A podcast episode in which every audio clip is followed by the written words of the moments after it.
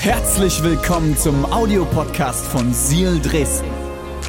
Wenn du Fragen hast oder den Podcast finanziell unterstützen möchtest, dann findest du uns auf sealchurch.de.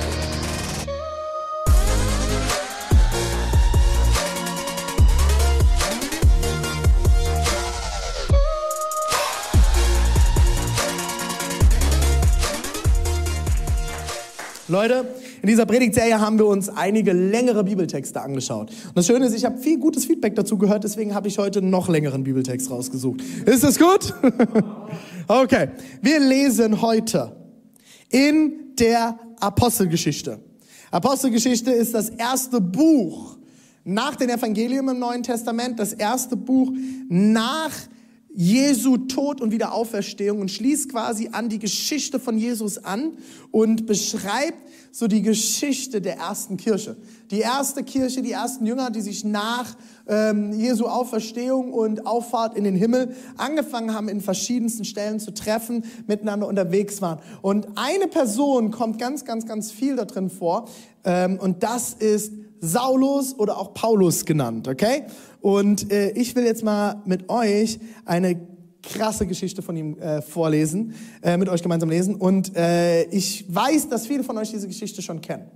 Und ich glaube, wir haben sogar in einer Predigt, wenn, mich nicht, wenn ich mich nicht falsch erinnere, dieses Jahr sogar auch äh, schon mal länger über diese Stelle geredet. Aber ich will heute von einer ganz, ganz anderen Perspektive nochmal da drauf schauen und hoffe, dass ihr gesegnet werdet. Und vielleicht äh, sagst du jetzt schon, ja, wenn ich jetzt diese Geschichte gleich höre und dann Veränderung ist ja alles klar, weiß ich schon, was da kommen wird. Ich ermutige dich jetzt dein Herz zu öffnen und heute nochmal was ganz, ganz Neues zu empfangen. Alright? Apostelgeschichte Kapitel 9, die Verse 1 bis 20, okay? Apostelgeschichte 9, die Verse 1 bis 20. Und an der Stelle, ich weiß nicht, äh, Technik, ich habe hier vorne ein ganz komisches Feedback. Könnt ihr da noch mal kurz schauen, das ein bisschen zu korrigieren? Das ist ein bisschen schwierig, gerade vom Gehör. Okay, wir gehen in den Text. Seid ihr ready? Wie kommen? Okay. Ich lese mal heute ausnahmsweise von meinem iPad und gehe dann aber auf einzelne Teile ein. Saulus, der die Jünger des Herrn immer noch mit großer Wut verfolgte und sie mit dem Tod bedrohte, ging zum hohen Priester und er bat sich Schreiben an die Synagogen von Damaskus. Also, wir bleiben kurz stehen. Nee, gehen ruhig nochmal zurück. Äh, wen haben wir hier? Saulus, Jünger des Herrn. Er wird auf jeden Fall als Jünger des Herrn bezeichnet. Er gehört zu Gott, er kennt Gott, er ist mit Gott unterwegs. Aber es wird auch beschrieben, mit großer Wut verfolgte er äh, die Christen, ne, die ersten Christen und bedrohte sie mit dem Tod. Und wir wissen auch aus anderen Stellen, dass er sie sogar umgebracht hat die ersten Christen, okay? Äh, einfach nur mal, das ist die Ausgangsposition. Und er geht jetzt nach Damaskus, um sich ein Schreiben äh, dort aus der Synagoge zu holen, die ihn damit bevollmächtigt, da lesen wir weiter, die Briefe würden ihn bevollmächtigen, Achtung, Männer und Frauen aufzuspüren, die Anhänger des neuen Weges waren. Der neue Weg ist eine Umschreibung für die ersten Christen, okay? Und sie als Gefangene nach Jerusalem zu bringen. Auf dem Weg nach Damaskus, kurz vor der Stadt, strahlte plötzlich ein Licht aus dem Himmel. Es blendete ihn von allen Seiten, so dass er zu Boden stürzte. Gleichzeitig hörte er, wie eine Stimme zu ihm sagte, Saul, Saul, warum verfolgst du mich? Klammer. Warum verfolgst du mich? Okay, habt ihr? Jetzt lesen wir weiter. Wer bist du, Herr? Antwortete er. Ich bin Jesus, Ibims Jesus, den du verfolgst. Ich bin's, Jesus, den du verfolgst. Erwiderte die Stimme. Achtung, lass uns kurz drauf schauen.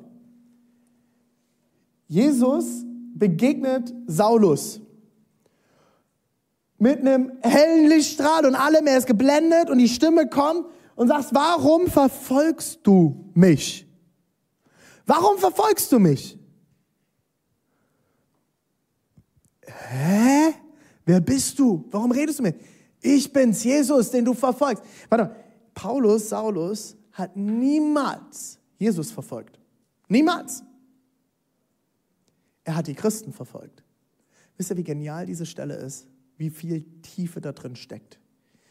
Jesus sagt hier, wenn du meine Jünger, mein Volk, meine Kinder verfolgst, wenn du ihnen etwas antust, wenn du sie, ihnen etwas Böses willst, verfolgst du mich. Jesus macht sich in dieser Stelle eins mit dir. Und ich habe das letzte Woche in der Predigt schon mal versucht, ein bisschen zu veranschaulichen mit Pastor David und Tobi. Ich weiß nicht, ob du dich erinnerst, wenn du es gesehen hast, schau dir die Predigt bitte unbedingt noch an. Es war die letzte Predigt, wo ich Menschen so nahe kommen durfte. Äh, hey, Jesus steht ein für dich. Und das ist nochmal der Beweis dafür, Jesus tritt ein für dich. Du tust meinem Judah etwas an, dann stehe ich hinter dir und ich verteidige dich, ich stelle mich vor dich, Judah, und ich werde dich verteidigen, weil ich in dir lebe. Wenn du verfolgt wirst, wenn dir etwas Schlechtes angetan wird, dann tust du es mir an, sagt Jesus hier. Und das ist das, was Paulus oder Saulus, wie er hier genannt wird, auch noch total verwirrt. Er sagt, äh, warte mal, äh, ich verfolge dich überhaupt nicht. Wer bist du überhaupt? Warum redest du mit mir? Ich bin Jesus, den du verfolgst. Jetzt geht's weiter. Steh jetzt auf und geh in die Stadt nach Damaskus. Dort wird man dir sagen, was du tun sollst. Ö. Okay, Stimme aus dem Off, bin bereit. Die Männer, die ihn auf der Reise begleiteten, standen sprachlos da. Achtung, jetzt wird's richtig krass, denn die haben es auch gehört. Sie hörten zwar eine Stimme, sahen aber niemand. Stell dir das mal vor. Einfach nur mal vorstellen. Du bist unterwegs mit deinen Jungs, mit deinen Mädels. Ihr lauft durch die Dresdner Neustadt, über die Karl-Heine-Straße in Leipzig. Ähm, wo läuft man so im Erzgebirge rum? Ja, durch. In, nein, sächsische Schweiz ist nicht Erzgebirge.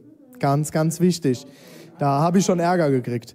Äh, das weiß ich. Wo läuft man da durch? durch ja, Downtown Annaberg oder Marienberg oder ihr kennt die ganzen Ortschaften dort, wo man durchlaufen kann. Man schlendert so durch Oelsnitz am einzigen Dönerladen im ganzen Erzgebirge vorbei.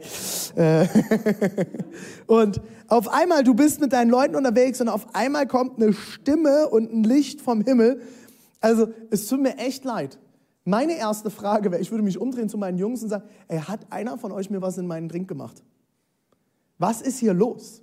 Und die, die, die Leute, mit denen er unterwegs waren, denen ging es genauso. Und die standen dort, hey, ist es, nichts ist los. Ich höre das auch. Was ist hier los?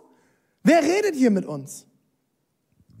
Und ich glaube, in diesem Moment, als Saulus hörte, ist, ist Jesus, der mit ihm spricht, ist was passiert. Und er merkte, dieser Jesus, dessen Leute ich hier verfolge, die, wie hieß es, die Anhänger des neuen Weges, Falls du mal irgendwann Gemeinde gründen willst, das ist kein guter Name für eine Gemeindegründung, okay? Du wirst definitiv fehlinterpretiert werden. Aber Paulus merkte in dem Moment, okay, Gott, God himself, Gott selbst spricht mit mir. Und er sagt jetzt, was ich tun soll. Und es ist besser, wenn ich tue, was er mir sagt. Ich sollte jetzt tun, was er mir sagt. Und es geht weiter, okay? Saulus richtete sich vom Boden auf und öffnete seine Augen, weil er war so geblendet davor. Doch er konnte nichts sehen.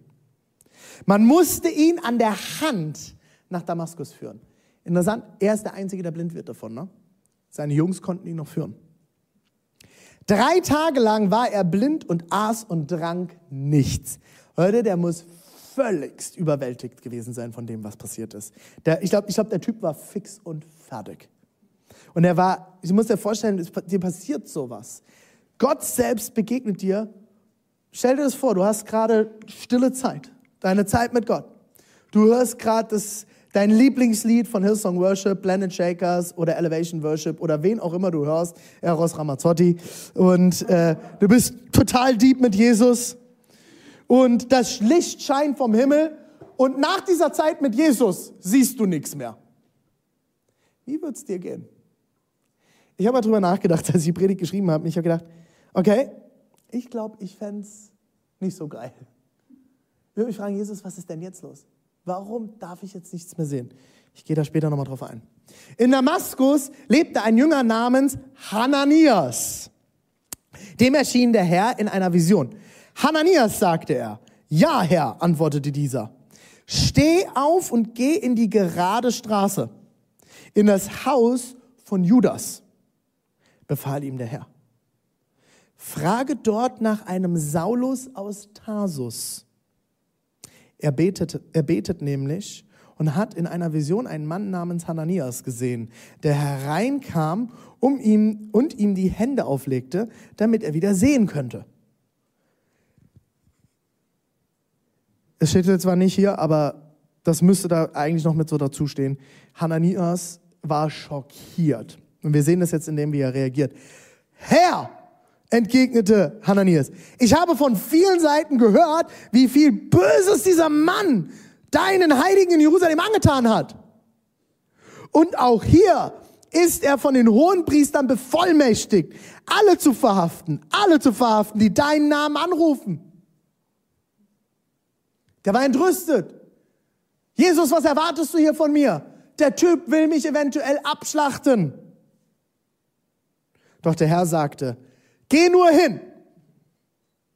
Really, God? Ernsthaft jetzt? Denn gerade ihn habe ich als Werkzeug für mich ausgewählt. Come on, Gott. Ernsthaft? Also ich kann mir vorstellen, also mir wäre vielleicht auch mal kurz so der Gedanke kommen, ernsthaft, der jetzt? Ich bin doch mit dir unterwegs. Ich, ich habe hier meine Hauskirche, wir beten dich jeden Tag an und du willst den? Der will, trachtet uns nach dem Leben. Der ist bevollmächtigt von den Synagogen, uns zu verfolgen und du willst jetzt den als Werkzeug? Aber nicht so Hananias. Er soll meinen Namen bei den Nicht, bei Nichtjuden und ihren Königen genauso bekannt machen wie bei den Israeliten. Ich werde ihm zeigen, wie viel er nun für meinen Namen, Achtung, leiden muss. Vielleicht war das der Moment, der Hananias auch überzeugt hat. Gehen wir jetzt nicht davon aus. Hananias hat ein reines Herz. Da ging Hananias in jenes Haus. Er hat sich wirklich auf den Weg gemacht. Warum? Weil er Gott vertraute. Wenn Gott spricht, vertrau ihm. Denn er hat etwas vor, auch wenn du es nicht verstehst. Und Leute, das ist manchmal nicht leicht. Ich weiß genau, wovon ich spreche. Er ging in jenes Haus. Er legte Saulus die Hände auf und sagte, und ich finde das, Leute, diesen, diesen Satz, ich finde den jetzt so krass. Saul, mein Bruder. Ciao. Ciao. Das reicht, Predigt zu Ende als ich das nochmal gelesen habe, ist mir noch nie aufgefallen. Ich habe die Stelle äh, bestimmt schon hunderte Male gelesen. Ich habe vor ein paar Jahren hatte ich eine, eine, eine, eine Woche Exerzitien, wo ich mich zurückgezogen habe und ich hatte nur die Bibel dabei und ich habe die komplette Apostelgeschichte durchgelesen. Und ich habe diese Stelle schon so oft gelesen, ich habe schon mehrmals darüber gepredigt. Aber diesmal, ich habe das die Woche gelesen und es machte Boom, Saul mein Bruder. Boom, Mic drop. Alter, der Typ der seine Geschwister verfolgt, okay? Der dafür gesorgt hat, dass Geschwister, die Leute des neuen Weges, dass sie umgebracht werden, dass sie nach dem Leben getrachtet werden, dass sie gefangen genommen werden. Und Hananias kriegt von Jesus so eine tiefe Erkenntnis darüber und kriegt so einen tiefen Einblick darüber, wer Saul eigentlich ist. Irgendwas muss in Hananias Kopf passiert sein. Und Leute, ich bete das. Ich bete das jetzt für dich und ich bete das für mich und mein Leben, dass wir solche Momente in unserem Leben haben dass wir erleben, wie Gott unser Denken verändert über andere Menschen, dass wir erleben, wie Momente passieren, wie ein Fingerschnips und in unserem Gedanken, in unserem Herzen passieren Shifts, passieren Veränderungen, die wir noch gar nicht verstehen können. Und in dem Moment, Hananias kommt bei Saulus rein, okay? Und er sagt, Saulus, mein Bruder. Was denkt ihr, was mit Saulus los war? Der wusste, wo er ist. Der wusste, er ist jetzt bei den Brüdern des neuen Weges. Er ist bei den Christen angekommen. Er wusste, er ist jetzt im Hause derer Leute, die er sonst verfolgt hat. Ich glaube, der hatte auch Schiss. Weil Saulus, er ist blind, er könnte sich nicht mal verteidigen. Er weiß nicht, was jetzt passiert. Und doch, er wusste, Jesus hat mich hierher geschickt. Irgendwas muss er vorhaben. Vielleicht war es das jetzt mit meinem Leben. Und Hananias, das Erste, was er sagt, Saul, mein Bruder. Was sagt er damit? Du gehörst zur Familie. Jesus hat mir offenbart, er sagt nicht nur, Saul, ich bin jetzt hier, um mit dir zu reden. Er sagt, Saul, du gehörst jetzt zur Familie. Du bist Teil der Familie. Äh, warte mal, warum eigentlich? Weil Jesus es Hananias offenbart hat. Weil Gott es gesagt hat. Wenn Gott etwas sagt, wenn Gott spricht in seinem Wort, wenn Gott in deinem Herzen zu dir spricht, wenn du spürst, Gott spricht vielleicht durch andere zu dir, mach deine Ohren auf. Hör hin und lass dein Herz verändern für das, was Gott möchte. Saul mein Bruder. Leute, ihr merkt, wir sind immer noch, wir sind immer noch im Text, wir sind schon, wie weit sind wir schon fortgeschritten? Wow, wir sind schon ein ganzes Stück fortgeschritten in der Predigt, wir sind mitten im Text, okay? Ist das krass? Äh, Saul, mein Bruder. Der Herr hat mich geschickt. Jesus, der dir auf dem Weg hierher erschienen ist. Du sollst wieder sehen können und mit dem Heiligen Geist erfüllt werden. Leute, in Saulus Theologie war das die Krönung von allem. Er wusste, Mose, David, die Propheten waren erfüllt mit dem Heiligen Geist. Ich, Saul? Und jetzt hat auch noch dieser Jesus, dem ich, dem ich, den ich verraten habe, den ich nicht als den Messias, als den Retter anerkannt hatte, der sagt mir jetzt, ich soll den Heiligen Geist bekommen. Was ist hier eigentlich los? Ich habe ihn verfolgt. Und jetzt soll ich den Heiligen Geist von ihm bekommen? Crazy Nummer, Leute. Ich weiß nicht, wie es Saulus dem Moment ging, aber in dem wird einiges abgegangen sein. Im selben Augenblick fiel es Saulus wie Schuppen von den Augen und er konnte wieder sehen. Der Heilige Geist hat ihn erfüllt. Und Leute, ich werde gleich nochmal drauf eingehen. Jetzt kann er sehen. Jetzt kann er wirklich sehen. Er stand auf und ließ sich instant taufen. Instant. Instant taufen. Instant. Sofort. Steht so in der Luther-Übersetzung. Luther hat damals schon gewusst, instant wird irgendwann mal ein Wort sein, das wird angesagt sein. Und er ließ sich taufen. Ich finde das so krass, Leute. Ich weiß, dass einige in unserer Kirche am Überlegen sind, immer wieder, soll ich mich taufen lassen? Bin ich äh, würdig genug, sich taufen zu lassen? Ähm, wann ist es dran, sich taufen zu lassen? Man lässt sich taufen, wenn man sich für Jesus entschieden hat. Wenn Gott einem begegnet ist, lässt man sich instant taufen. Keine Angst, wir machen keine Instant-Taufen jetzt. Wir schicken euch keine Beutel mit einer Instant-Taufe, keine Angst. Äh, aber ich freue mich darauf, wenn wir nächstes Jahr das Taufbecken wieder aufstellen werden und hoffentlich sich ein paar Leute an diese Predigt erinnern und sagen, hey, Paulus hat sich direkt taufen lassen. Okay? Ich habe mich auch taufen lassen. Dann aß er etwas und kam wieder zu Kräften. Er war erst einige Tage bei den Jüngern in Damaskus. Achtung, Erst einige Tage, okay? Deswegen ist es hier groß unterstrichen. Erst einige Tage. Bei den Jüngern in Damaskus, da predigte er auch schon in den Synagogen, dass Jesus der Sohn Gottes ist. Voller Erkenntnis. Von einem Moment auf den anderen ist der Typ ein neuer Mensch. Wie verändert uns Gott? Wenn du Veränderungen in deinem Leben brauchst, brauchst du Gott. Wenn er einen Paulus vom absoluten, ich, mir fehlen da die Worte, vom, vom, vom, vom Christenverfolger, vom Jesus-Hasser, innerhalb von wenigen Tagen, geh, geh nochmal auf die letzte Folie von dem Text, bitte, zu, zu, zum, zum Prediger des Sohnes Gottes wird. Kann Jesus in dir alles bewegen. Ich will, dass du heute verstehst, Gott ist da in deinem Leben. Und ich habe das gestern äh, bei Instagram gepostet. Das ist ein äh, Repost von etwas, was Pastor Leo Bigger äh, gepostet hat. Und es hat mich gestern Abend, kurz bevor ich äh, zum Schlafen gegangen bin, hat, also, it, it, hit me in my face, sagt man auf Englisch. Wie sagt man auf Deutsch? Es war wie so ein, es, es, es, ein Schlag ins Gesicht. Ja, ich, ich manchmal habe ich die Sätze auf Englisch mehr im Kopf. Es war wie so ein Schlag mitten ins Gesicht, als ich das gelesen habe. Und, und Pastor Leo hat es gepostet. Gott wird dich so viel segnen dass es dir vielleicht sogar Angst machen kann. Genau das ist das, was hier Saulus erlebt hat. Das ist das, was dieser Kerl hier erlebt hat. Und mir ist immer ganz wichtig, äh, unsere Theologen in der Gemeinde haben mich nochmal darauf hingewiesen, wir reden hier nicht von Saulus zu Paulus. Saulus und Paulus sind einfach nur zwei Namen in unterschiedlichen Sprachen.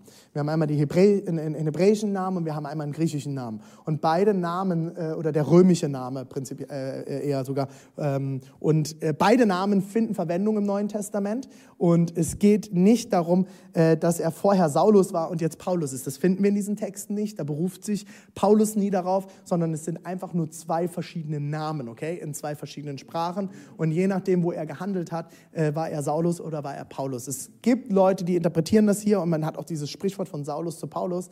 Aber auch dort ist es ganz, ganz wichtig, dass das oft sogar antisemitisch verwendet wurde, dass der, der alte hebräische Name abgelegt wurde etc. Bitte achtet darauf, es geht hier nicht von Saulus zu Paulus, das ist eine Fehlinterpretation. Äh, danach heißt er nicht auf einmal Paulus, sondern dass er Paulus genannt wird in der Apostelgeschichte kommt erst einige Kapitel später. Ich meine, wenn ich mich nicht täusche, zu erinnern, im Kapitel 13. Das nur mal kurz als Randnotiz. Aber hey, wenn Gott sowas bei Saulus oder Paulus tun kann, was kann er in deinem Leben tun? Er will dich segnen, er hat etwas vor, er will Veränderung für dich. Er streckt dir seine mächtige Hand entgegen. Bist du bereit zu glauben, dass Gott in deinem Leben etwas tun kann? Bist du ready? Glaubst du das? Dann lass uns mal reingehen. Wie verändert uns Gott denn? Wie verändert uns Gott? Ich habe dazu ähm, heute drei Punkte, okay? Erstens, du darfst kommen, wie du bist. Aber René, das sagst du doch ständig, das hast du die letzten Wochen schon mal gepredigt. Ja, weißt du was? Ich glaube, dass das die Grundvoraussetzung ist, dass das das Fundament ist. Und ich werde das so lange predigen, bis es alle endlich glauben. Und ich weiß, dass es noch genug Leute in unserer Gemeinde gibt, die es immer noch nicht glauben. Du darfst kommen, wie du bist. Und das ist die Grundlage. Wenn Paulus als Christenschlachter, sage ich jetzt mal ganz hart, okay? Wenn er zu Jesus kommen durfte, beziehungsweise Jesus ihm sogar begegnet, ist er nicht mal direkt zu Gott gekommen, sondern Gott ist zu ihm gekommen. Wie viel mehr will Gott zu dir kommen? Du kannst nichts in deinem Leben getan haben, was Gott davon abhält, zu dir zu kommen. Du darfst kommen, wie du bist. Saulus war ein eifriger, in Klammern Zeal, Zealous, also da kommt unser Name drin vor. Saulus war ein eifriger Verfechter des Judentums, okay? Ein, ein, ein Schriftgelehrter der bei der Steinigung des ersten Märtyrers Stephanus sogar anwesend war und der Gefallen an seinem Tod hatte, hören wir im Apostelgeschichte 8, Vers 1. Könnt ihr gerne mal lesen. Paulus hat nebendran gestanden und er hat es gefeiert, dass dieser Typ zu Tode gesteinigt wird, weil er sich zu Jesus bekennt. Und dieser Jesus, dieser, dieser Paulus, dieser eifrige Verfechter, dreckig, schmutzig, mit Blut an seinen Händen, dem begegnet Gott. Dem begegnet Gott. Wie viel mehr möchte unser Gott dir begegnen? Aber wir halten uns selbst von der Begegnung mit Gott ab, weil wir denken, wir sind nicht gut genug. Vielleicht hast du das jahrelang gepredigt bekommen. Jesus ist nicht mehr im Zentrum deinem Leben. Jesus kann dir nicht begegnen. Du hast dich von Gott entfernt. Weißt du was? Paulus hatte sich so weit von Gott entfernt wie wenige von uns und Gott ist ihm trotzdem begegnet. Jesus will dir begegnen. Er ist jetzt hier. Er ist da. Er liebt dich und er will dir begegnen. Und du kannst nichts dagegen tun, dass Gott dir begegnen will, außer dass du nicht bereit bist, mehr ihm zu begegnen. Gott will dir begegnen. Und du darfst kommen zu ihm, wie du bist. Selbst wie Paulus mit Blut an den Händen. Zweitens, verändere deine Perspektive. Das, das haben wir im ersten Punkt schon angefangen, okay? Ich will jetzt noch einen Schritt weiter gehen. Verändere deine Perspektive. Du brauchst Gott. Du brauchst Gott. Gott hat Paulus drei Tage lang erblinden lassen, um ihm zu zeigen, wie blind er ist und wie sehr er auf Gott angewiesen ist. Ich glaube, es war wirklich dieser Moment, blind und Saulus merkte, genauso bin ich die letzte Zeit durchs Leben gelaufen. Ich war blind. Ich war blind zu erkennen, wer dieser Jesus ist und was dieser Jesus wirklich vorhat und wie sehr Jesus diese Welt liebt und wie sehr Jesus diese Menschen retten will. Und ich war so blind, ich war so geblendet, wie von diesem Licht, das kam. Ich war geblendet. Ich habe nicht mehr klar sehen können, dass ich ihn verfolgt habe. Ich glaube, Paulus hat diese drei Tage gebraucht, um zu erkennen, um zu erkennen, wie blind er war. Und dann, Leute, wir haben es vorhin gelesen, kam der Heilige Geist. Und es das heißt, es fiel ihm wie Schuppen von den Augen. Und jetzt erst konnte er wirklich sehen. Und ich will euch das erzählen aus meinem eigenen Leben. Ich war zwölf Jahre alt. Ich war auf einem Jungscher-Camp, war auf Freizeit zehn Tage lang. Und ich hatte ein halbes Jahr lang mit mir gerungen. Mein Cousin, der anderthalb, zwei Jahre älter ist als ich, war für mich immer ein sehr, sehr großes Vorbild. Ich hatte keine älteren Geschwister, ich bin der Älteste. Und meine Cousins, das waren drei Jungs, die haben eine Straße um die Ecke gewohnt quasi von uns. Und äh, bei denen bin ich ein- und ausgegangen. Der älteste von ihnen ist mein Cousin, Dr. Jochen Wagner, Doktor der Theologie.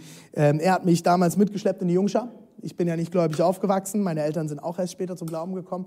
Und mein ältester Cousin hat mich mit in die Jungschau genommen. Er war dort Leiter, war Mitarbeiter in einem Team. Und hat gesagt, René, du musst unbedingt mal mit in die Jungschau kommen. Und ich bin mitgegangen, drei Jahre lang, und bin dann irgendwann, bin immer auf Freizeiten mitgefahren. Und dann war ich auf dieser Freizeit und im Januar hatte sich mein bisschen älterer Cousin äh, Matthias hatte sich für Jesus entschieden und er hat mir das erzählt. Ich habe mich für Jesus entschieden. Ich habe mich bekehrt. Ich konnte mit dem Wort bekehren nichts anfangen. Ich habe einen kleinen Mann mit einem Besen im Kopf gesehen. Ähm, ich, ich, hat, ich, kann als, mit, als zwölfjähriger, zwölfjähriger Kerl, der nicht wirklich christlich aufgewachsen ist, konnte mit dem Wort nichts anfangen. Deswegen verwende ich dieses Wort bis heute sehr ungern. Ähm, und ich habe mir das dann erklären lassen und er hat mir erklärt, äh, mit, mit, damals seinen 13, 13 Jahren, was es heißt, dass Gott für ihn gestorben ist und dass er jetzt ein Gebet gesprochen hat und Jesus in sein Leben aufgenommen hat. Und das hat mich dann bis zum Sommer verfolgt. Und kurz bevor ähm, die Anmeldefrist zu Ende war von dieser Sommerfreizeit, wo ich eigentlich immer mitgefahren bin und ich habe es immer geliebt, ähm, hatte ich mich immer noch nicht angemeldet. Und mein Cousin kam damals auf mich zu und hat gesagt, René, ich habe mitgekriegt, du bist immer noch nicht angemeldet zur Jungschau-Freizeit. Was ist los mit dir? Er sagt, ja, ich weiß irgendwie nicht, äh, irgendwie will ich, aber irgendwie habe ich auch keinen Bock, dieses Jahr mitzufahren. Und er sagte, natürlich, du fährst mit, du meldest dich an, heute noch. Und ich merkte, wie alles in mir gekämpft hat, mich nicht dort anzumelden. Und ich habe mich am Ende angemeldet. Und ich bin auf diese Freizeit gefahren. Und wir haben auf dieser Freizeit, haben wir jeden Morgen hatten wir immer so Bibelarbeit. Und wir haben in kleineren Gruppen, haben wir zusammengesessen. Und ich war bei meinem Lieblingsleiter gelandet, ähm, der mich über Jahre schon begleitet hat und mich auch ausgehalten hat als kleines, hyperaktives Kind. Und äh, wir saßen in dieser, in dieser Bibelarbeit. Und er hat uns erklärt, dass Jesus äh, für uns ans Kreuz gehen wird. Wir waren kurz vor der Kreuzigung in dieser Bibelarbeit. Und ich merkte ganz, ganz tief in mir als zwölfjähriger Junge, ich brauche diesen Jesus. Ich brauche ihn. Ich brauche Gott. Und ich habe all meinen Mut zusammengenommen, wirklich all meinen Mut. Die Bibelstunde war zu Ende, wir hatten gebetet, Gebetsgemeinschaft äh, fertig. Alle Kids waren draußen, nur ich war noch mit meinem Leiter im Raum. Und ich habe gesagt, Mangi, er hieß Mangi, war sein Spitzname, Martin, Mangi, Martin Mangold, Mangi verdanke dir sehr, sehr viel bis heute. Ähm, ich habe ihm angeguckt, ich habe gesagt, Mangi, ich glaube, ich bin bereit, ich will Jesus wirklich kennenlernen. Und er ist ausgerastet, hat Party gemacht, sich gefreut ohne Ende. Ich wusste nicht, wie wird er reagieren, wenn ich das jetzt sage. Ne? Äh, ich habe mich ja dreckig und schmutzig gefühlt. Und ich habe gesagt, ich will mich für Jesus entscheiden. Und er sagt, warte kurz, ich hole noch jemanden, wir beten zusammen, ich hole noch eine Bibel für dich und dann beten wir zusammen. Und ich saß da alleine auf einmal in diesem Raum und so, okay, was passiert jetzt? Was ist jetzt los? Und er brachte noch jemanden mit und wir haben zu dritt haben wir dort gesessen. Ähm, mein Cousin hat er geholt. Ähm, und wir haben zu dritt, hab hier, haben wir dort gesessen und ich habe Jesus mein Leben gegeben. Und Leute, ich werde es nie vergessen, es war der nächste, nächste Tag. Wir hatten wieder Bibelarbeit und wir haben die Kreuzigungsgeschichte gelesen. Mit, als zwölfjähriger Junge habe ich in dieser, in dieser Bibelstunde, und das war die erste Bibelstunde, die mir Spaß gemacht hat, uh, by the way. Uh, für mich war das immer super herausfordernd, dort zu sitzen, nicht rauszugehen und mit zu spielen und irgendwas.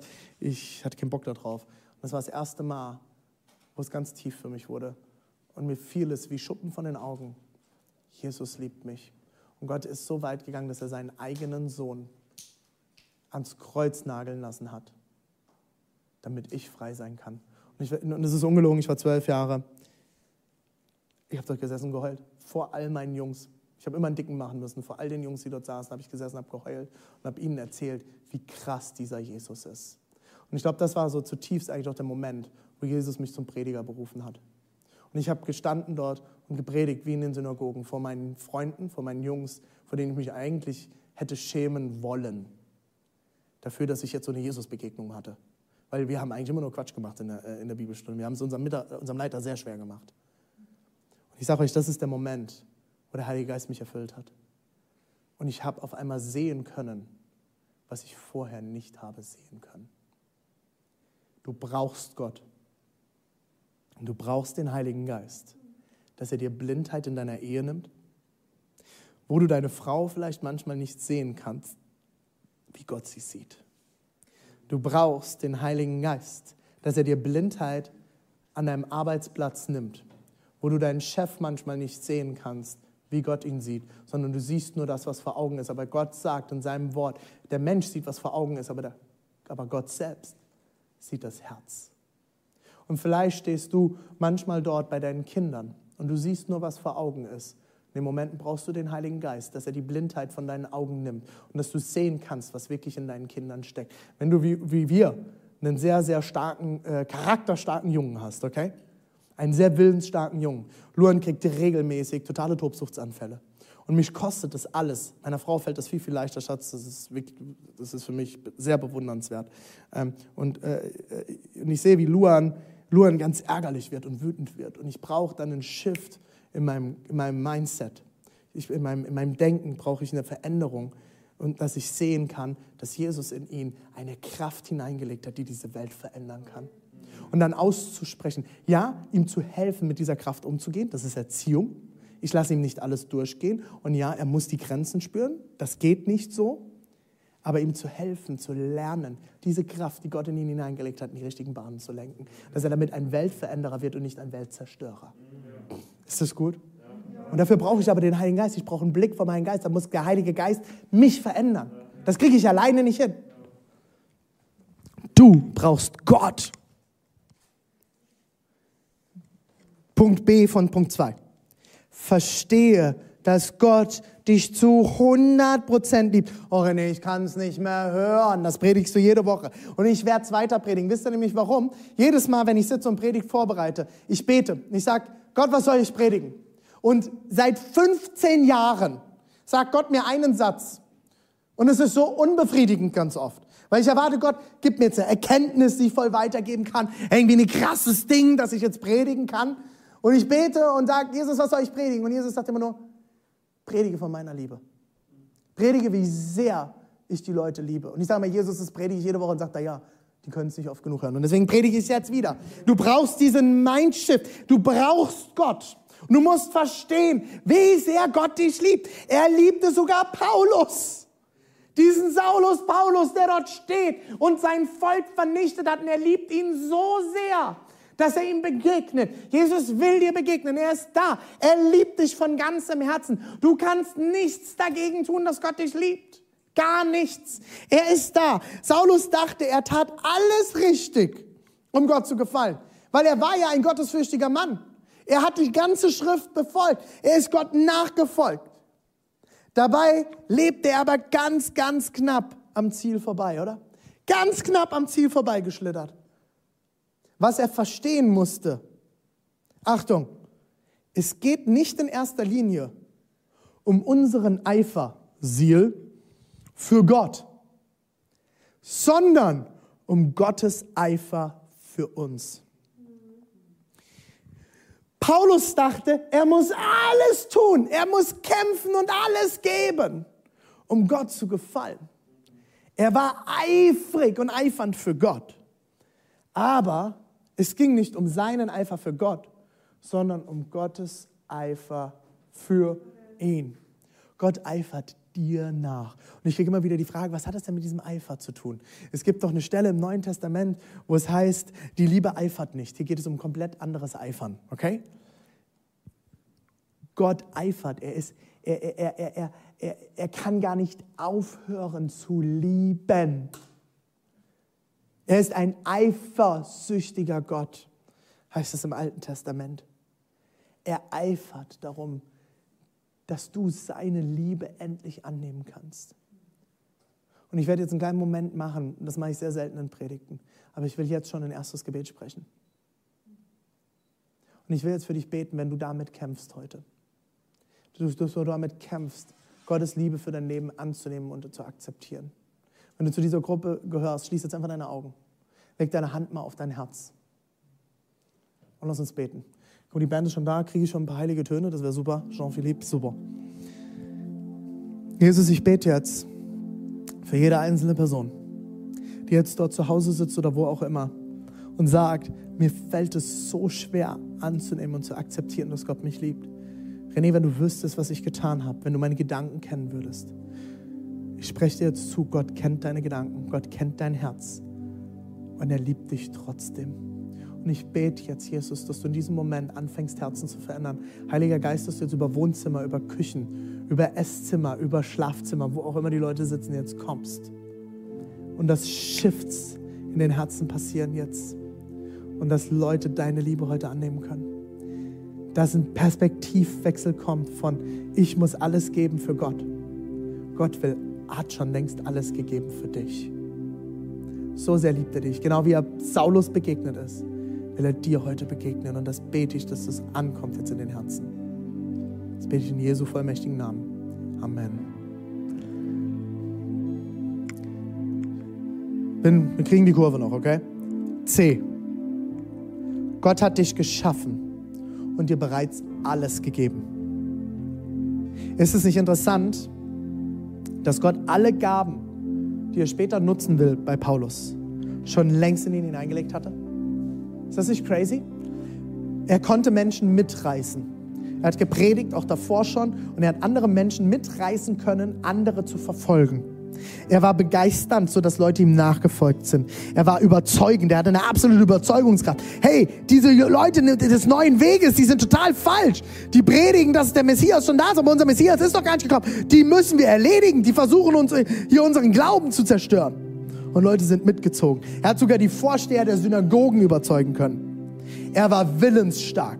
Er hat alles gegeben für seine Überzeugung. Und er hatte so viel, er hat so viel schon gehabt, Leute. So viel hat Paulus schon gehabt. Und das hatte Gott schon alles in ihn hineingelegt. Ich sage dir heute, Gott hat so viel schon in dich hineingelegt. Es ist schon längst in dir drin. Es ist schon längst alles da. Und das Problem ist, sobald wir auf die Erde kommen, versucht diese Welt, diese Dinge zu verdrehen. Und deswegen, wenn du einer von den Eltern bist, die heute sagen, ja, wir erziehen unsere Kinder neutral. Wir erziehen sie neutral. Also die sollen irgendwann mal alles selbst entscheiden können. Ich sage dir jetzt eine Sache. Wenn du das noch tust, hör augenblicklich auf damit, weil es gibt kein Neutral. Diese Welt verdreht unsere Denken. Diese Welt verdreht unsere Kinder. Diese Welt versucht unseren Kindern zu erzählen, dass sie nichts können, dass sie nichts wert sind, dass sie immer besser werden müssen, dass Leistung wichtiger ist als Annahme und Liebe. Diese Welt verdreht und pervertiert das, was Gott schon längst in uns hineingelegt hat. René, du bist zu laut. René, du hast, äh, du bist nervig. René, du bist einfach nur anstrengend. René, du musst mal ruhig sein. René, René, hör doch mal zu, halt mal den Mund. Diese Dinge habe ich so viel als Kind gehört. René, du musst deine Tabletten nehmen. René, hast du schon deine Medikamente genommen? Wie viel habe ich diese Scheiße gehört in meinem Leben, bis irgendwann Gott in mein Leben kam und ich mit 18 Jahren angefangen habe zu verstehen, durch den Heiligen Geist, es liegt so viel Gutes in mir und Gott will etwas Gutes daraus tun. Die Frage ist, bin ich bereit, das nutzen zu lassen?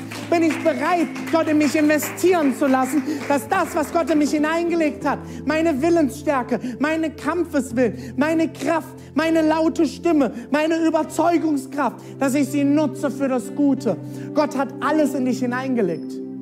Jede Gabe hat eine Kehrseite. Jede Kehrseite hat eine Gabe. Vielleicht hast du momentan Dinge in deinem Leben, von denen du davon ausgehst, wo du davon ausgehst, dass sie nicht gut sind in deinem Leben. Ich sage dir jetzt eins. Gott hat diese Dinge in dich hineingelegt. Und jede Kehrseite hat eine Gabe. Wenn du denkst, du bist zu ruhig, oh, ich, ich kann nie mit jemandem reden, ich krieg das gar nicht hin. Vielleicht bist du eine Person, die Gott dazu geschaffen hat, zuzuhören. Das Ohr für Menschen zu sein. Vielleicht sagst du, ich bin zu schüchtern. Niemand zwingt dich auf die Bühne. Dann sei hinter der Bühne der größte Diener, der du sein kannst. Gott hat alles in dich hineingelegt. Alles. Wichtig ist aber, wichtig ist aber, dass Jesus nicht uns um 180 Grad drehen will, sondern nur unser Leben. Er will nicht dich komplett drehen, dein ganzes Sein, sondern er will in de dein Leben verändern zum Guten zu ihm hin. Versteht ihr das? Er will nicht dich komplett verändern. Wir, wir haben so eine Theologie manchmal in unserem Breitengraden, wo es sagt, ich, ich, kann nichts, ich bin nichts ohne Jesus. Soll ich dir was sagen? Du bist sehr, sehr, sehr viel ohne Jesus schon. Weil Gott alles in dich hineingelegt hat. Aber er ist Jesus. Und das musste Paulus verstehen. Paulus nutzte seine Gaben und sein Leben nicht im Sinne Gottes. Das heißt nicht, dass du nichts ohne Jesus bist. Jesus hat extrem viel mit in dich hineingelegt. Jesus will nicht, dass du geringer von dir denkst, sondern dass du mehr von dir denkst. Aber du musst verstehen, und das war die Grundvoraussetzung vorher, vorhin, ohne dass Gott in deinem Leben ist, wie ich vorhin gesagt habe, du brauchst Gott. Ohne dass du, in dem Leben, dass du Gott in deinem Leben hast, wirst du nicht die Frucht hervorbringen, die du zu, hervorbringen kannst, wenn Gott in deinem Leben ist. Und das will Gott shiften. Gott will verändern, Veränderungen in dein Herz hineinbringen. Und Gott hat alles in dich hineingelegt, er hat alles in dir drin. Und er will es zum Vorschein bringen und nutzen. Und jetzt schließe ich ab mit meinem dritten Punkt. Gott verändert dich. Äh, Gott verändert dich anders, als du denkst. Paulus hat sein Bestes gegeben, um Gott nachzufolgen, oder? Der hat gedacht, er macht alles richtig. Er ist der beste Jude unter allen Juden. Und dann ist Gott ihm begegnet und hat ihn verändert. Es sah erst so aus, als würde er ihn bestrafen, oder? Es tat weh. Es war schwer. Aber am Ende hat Gott Veränderungen in Saulus Leben gebracht. Er verändert, nicht du.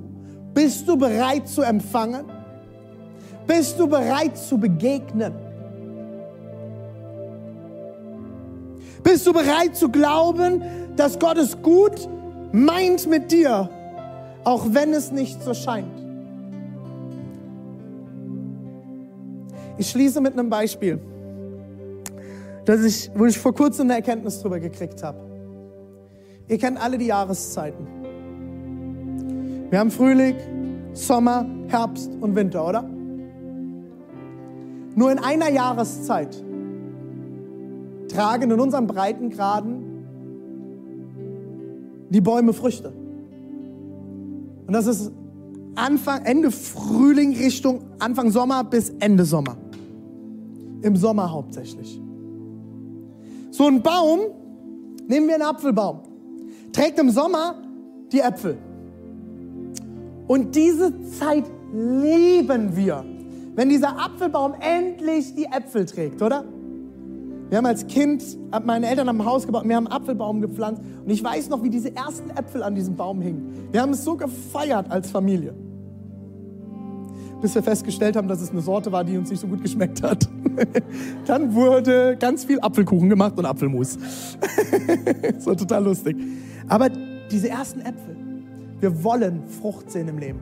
Ich will Frucht sehen in meinem Leben. Ich will, dass du Frucht siehst in deinem Leben. Das Problem ist, damit Frucht kommen kann, braucht es einen Winter. Weil im Winter kriegt der, der Baum Jahresringe. Der Baum erholt sich. Die Äste erholen sich. Die Nährstoffversorgung erholt sich. Und im Frühling fängt er an zu blühen und es geht in Richtung, es geht in Richtung Sommer. Die Blüte steht und die Blüte ist schon schön, aber sie ist immer noch nicht die Frucht. Und dann kommt nach dem Sommer kommt wieder der Herbst. Die Blätter fallen. Keine Früchte sind mehr da. Wir haben in unserem Leben Herbstzeiten. Wir haben in unserem Leben Winterzeiten. Wir haben im Leben Frühlingszeiten. Und wir haben im Leben Sommerzeiten. Das Problem ist gerade in unserer Kultur, weil wir immer alles haben, sind wir es gewöhnt, Sommerzeiten zu haben. Wir sind es gewöhnt, Sommerzeiten zu haben. Und wir wollen nur noch Sommer. Wir wollen nur noch Früchte. Immer, immer, immer, immer, immer. Und das Problem ist, dass wir nicht verstehen, dass wir die Winterzeiten, die Herbstzeiten, die Frühlingszeiten brauchen, damit im Sommer Früchte, der Baum im Sommer Früchte tragen kann. Und wir stehen im Winter vom Spiegel, sehen uns als dieser Baum und gucken uns an und sagen, warum trägst du keine Früchte mehr? Was ist los mit dir? Du sollst doch jetzt Frucht hervorbringen. Gott hat Frucht über dein Leben hervorgesprochen. Du sollst jetzt Frucht bringen. Du blöder Baum. Und manchmal beten wir in solchen Phasen und Gott steht nebendran und er lächelt und er sagt, Robert, es ist kein Sommer, es ist Winter. Da kannst du jetzt noch so brüllen und noch so frustriert von mir sein. Es ist Winterzeit, es ist Erholungszeit, es ist der Baum kriegt seine Kräfte, die Wurzeln gehen tiefer und das ist kalt. Das ist schwer. Das macht nicht nur Spaß. Aber du darfst dich jetzt reinlehnen und die Wurzeln tiefer gehen lassen. Und wenn deine Wurzeln jetzt im Winter nicht tief gehen, im Frühling bis in die Tiefe hinein wurzeln und deine Äste wieder anfangen, Kraft zu kriegen, dann kannst du gar nicht die, die, die Früchte tragen. Wenn der Baum nach dem Sommer direkt wieder Äpfel äh, tragen müsste. Die Äste würden das gar nicht schaffen. Du brauchst diese Zeiten. Du brauchst diese Herausforderungen. Du brauchst die Zeiten, wo man manchmal blind ist und vertrauen muss, dass Gott noch was Gutes vorhat. Genau wie bei Saulus. Er musste vertrauen und in das Haus gehen von den Leuten, die er verfolgt hat und erwarten, dass Gott immer noch was Gutes tun kann. Dass er etwas Gutes vorhat mit ihm. Er musste vertrauen. Und ich ermahne und ermutige uns als Gemeinde, in dieser Phase, in der wir in unserem Land stehen gerade, in dieser Corona-Season, lehn dich rein und erwarte, dass Gott noch etwas vorhat. Wenn du Unternehmer bist und du gehst gerade wirklich an der Kante, dann bete, dass Gott dir Kreativität schenkt, dass Gott dir neue Ideen schenkt, dass Gott dir zeigt, wie du in dieser Corona-Phase das erfolgreichste Unternehmen aufbauen kannst dann erwarte, dass Gott was tun kann. Erwarte, dass Gott segnen will. Gott will dich so sehr segnen, dass du Angst davor kriegen könntest, wie sehr er dich segnen will. Gott hat alles bereit. Er hat Veränderungen bereit. Und wer hat am Ende Saulus verändert? Gott selbst. Gottes Arm ist ausgestreckt in deine Richtung. Gott will dir neues Leben einhauchen. Auch wenn alle ärztlichen Attest sagen, es geht nicht weiter. Gott kann heilen. Wenn deine, dein psychologisches Gutachten sagt, du bist krank, du wirst niemals aus dieser Mühle rauskommen. Gott ist gut und Gott kann Veränderungen in dein Herz bringen. Und wenn alle Sünden, die du getan hast, gegen dich sprechen, sag Gott, ich habe dir schon längst vergeben, ich nehme dich an und ich kann dich verändern. Und wenn du sagst, ja, wenn Jesus nur meine Frau verändern würde, würde. Nein, wenn Jesus dich verändern würde und deinen Blick verändern würde, dein Herz verändern würde, geh heute noch auf die Knie und sag, Jesus, ich bin bereit. Ich bin bereit. Ich glaube, du liebst mich. Ich glaube, du hast alles in mich hineingelegt. Du hast genug Sensibilität, Liebe und Ehre für meine Frau bereit. Und Leute, ich bin, äh, ich bin damit immer wieder herausgefordert mit meiner impulsiven Art in unserer Ehe. Und ich muss immer wieder vor Gott kommen und sagen, Gott, ich will das verändern lassen. Ich will positiv sein. Ich will das Gute sehen. Und ich will Gutes in meine Ehe hineinbringen. Gott ist gut. Gott ist gut. Lass dich von Gott verändern. Er hat alles, was du brauchst. Und Leute, das ist die Message vor Heiligabend mit der ich euch ins Ende dieses Jahres schicken will, mit der ich euch in diese Weihnachtszeit mitschicken will, wo ich euch in diese Lockdown-Phase entlassen möchte als Kirche auch. Gott ist gut. Gott liebt dich. Du bist herzlich willkommen bei ihm. Er will dich verändern. Und er verändert dich vielleicht anders, als du denkst. Vielleicht braucht es eine Winterseason. Nicht wie es heißt, Winter is coming. Game, äh, Game of Thrones. Nicht Winter is coming. Summer is coming. Der Sommer wird kommen. Für deine Ehe, für deine Beziehung, für deinen Arbeitsplatz, für deine Unternehmung, egal wo du bist, für deine Gesundheit. Sommer wird kommen, weil wir einen Gott haben, der über allem steht. Leute, lasst uns gemeinsam beten. Jesus, ich bete jetzt für jeden Einzelnen, der damit kämpft. Ich bete für jeden Einzelnen, der heute sagt, ich will Veränderungen in meinem Leben. Ich bete, Jesus, dass du jetzt kommst, dass du Veränderung schenkst, dass du Herzen öffnest, Jesus, dass du jetzt kommst mit deinem Heiligen Geist, dass du überführst, Jesus, dass du Liebe zeigst, dass du Liebe schenkst, Jesus. Du hast so viel mehr bereit. Und ich bete, dass du jetzt begegnest.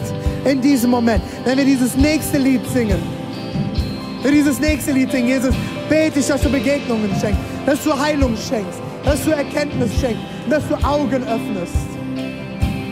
Und wie es auch jetzt heißt in dem Song Waymaker, even when I don't see it, selbst wenn ich es nicht sehe, dann tust du es trotzdem. Selbst wenn ich es nicht fühle, du wirst es tun. Du bist immer noch am Berg. Lass uns das gemeinsam bekämpfen. Egal wo du jetzt bist, lass uns das singen.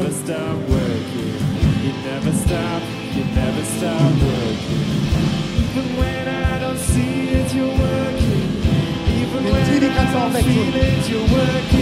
You never stop, you never stop working. You never stop, you never stop working. Even when I don't see it, you're working. Even when I don't feel it, you're working. You never stop, you never stop working. You never stop. Even when I don't see it, you're working.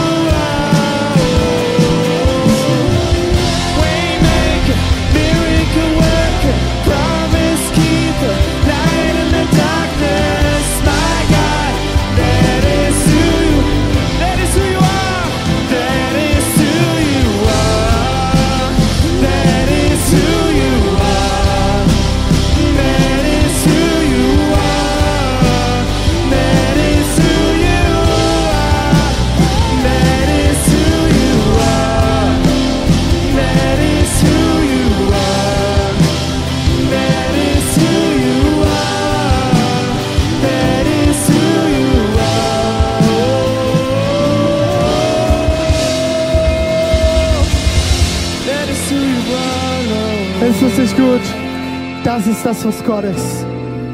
Er ist der Wegbereiter. Er ist der Wegbereiter in deinem Leben. Er ist der Wegbereiter in deinen Veränderungsprozessen. Er ist der Wegbereiter in deinen Winterseasons. Vielleicht bist du heute da und du sagst, hey René, alter crazy. Erstens, ich bin weggelaufen von Gott. Ich habe ihm den Rücken gedreht. Ich habe ihn mal kennengelernt, aber ich habe aufgehört, dran zu bleiben. Oder du bist heute da und bist erstmal noch völlig überwältigt und sagst, habe diesen Gott noch nie kennengelernt.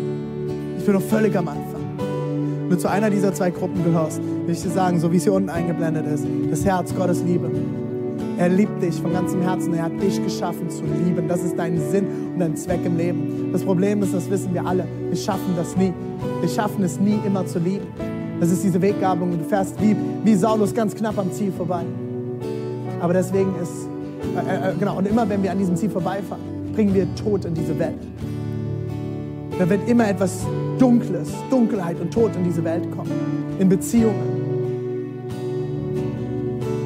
Und deswegen ist Jesus Christus auf diese Welt gekommen. Als Gottes Sohn. Und er ist den Tod gestorben, den wir in diese Welt hineinbringen. In diese Welt hineinbringen. Aber er ist nicht tot geblieben und dafür steht dieser Anker. Er ist Hoffnung. Das Evangelium, die gute, gute Nachricht ist hoffnungsvoll. Der Jesus ist nicht im Grab geblieben, sondern er ist auferstanden von den Toten. Aufgefahren in den Himmel. Er hat den Tod überwunden. Häng dich an Gott. Er liebt dich so sehr, hat sein Leben gegeben für dich. Er ist gestorben für dich, damit du durch seine Auferstehung in Ewigkeit mitten im Zentrum deiner Bestimmungen stehen kannst zu lieben. Du brauchst mehr Liebe. Du brauchst Veränderung. Du willst vorankommen, du brauchst Hoffnung. Häng dich an den Anker Jesus Christus. Lass uns gemeinsam unsere Augen schließen, überall wo wir sind. Ich frage dich heute, hast du diesen Gott schon kennengelernt? Oder bist du weggelaufen? Du sagst, René, ich will diesen Gott heute kennenlernen, ich will ihn neu kennenlernen. Bitte bete mit mir, dass er in mein Leben kommt, so wie es bei Paulus passiert ist. Dann leg jetzt da, wo du bist, deine Hand auf dein Herz. Ich will jetzt mit dir beten und ich werde vorbeten. Und wir beten auch alle, wie wir hier zusammen sind. Wir beten als ganze Kirche gemeinsam nach. Jesus, ich stehe hier und ich gebe dir mein Leben. Ich leg alles ab, was mich hindert, dir nachzufolgen. Ich bekenne, ich schaffe es nicht alleine. Ich brauche dich. Komm in mein Leben. Heiliger Geist, erfülle mich. Erfülle mein Herz mit deiner Nähe, mit deiner Liebe, mit deiner Erkenntnis und mit deiner Kraft. Ich will dir nachfolgen bis an mein Lebensende. Amen. Hey, bevor wir jetzt noch einmal singen, Leute, äh, ihr seht jetzt einen Link eingeblendet mit einem Kontaktformular. Wenn du dieses Gebet zum ersten Mal gebetet hast oder wiederholt gebetet hast und du hast noch keine Bibel, ähm, wir würden gerne mit dir in Kontakt treten, wir würden dir gerne eine Bibel zuschicken. Fülle einfach dieses Kontaktformular aus und äh, hey, wir wollen dir gerne helfen, eine Kirche zu finden, dort wo du herkommst, die zu dir passt. Wenn du Hilfe dabei brauchst, fülle das Kontaktformular aus, schreib uns und wir würden gerne mit dir in Kontakt